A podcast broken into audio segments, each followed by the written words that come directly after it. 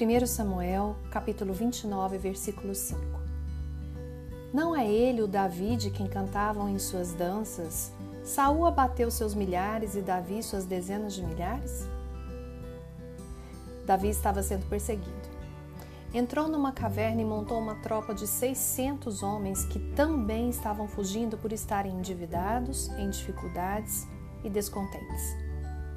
Pouco depois, Davi, que foi ungido para ser rei, se encontrava com um exército fraco e o mais estranho, servindo e morando com o inimigo, Aquis.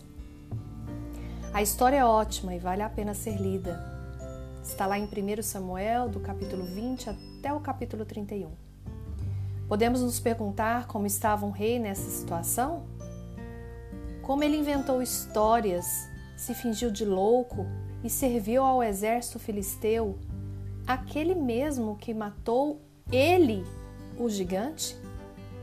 Sim, minha gente, ele mentiu. Se sentiu inseguro e quis resolver sua situação do seu próprio jeito, inclusive servindo ao inimigo.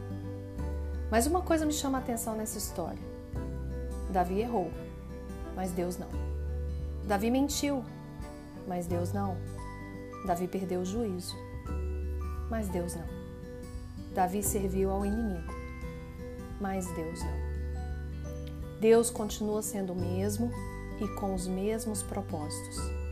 Deus tinha ungido Davi para ser rei e foi assim que ele fez os comandantes lembrarem de Davi, o homem que derrotou o gigante e que servia ao único Senhor. Por essa razão, Davi foi convidado a se retirar, entre aspas, né? Do exército filisteu e mais à frente, Saul foi morto. Saul não foi morto por Davi. Deus não deixou as mãos de Davi sujas com esse sangue. Porque Deus não muda. Ele sempre sabe o que faz. Se você anda por caminhos que não agradam a Deus, saiba que Ele é fiel para cumprir propósitos maiores que os seus olhos podem ver. Procure sua verdadeira essência e volte para ela. É por ela que você deve ser lembrada e talvez por ela que você será liberta dos caminhos e opções tortas que você tomou durante sua vida, tentando às vezes resolver do seu jeito.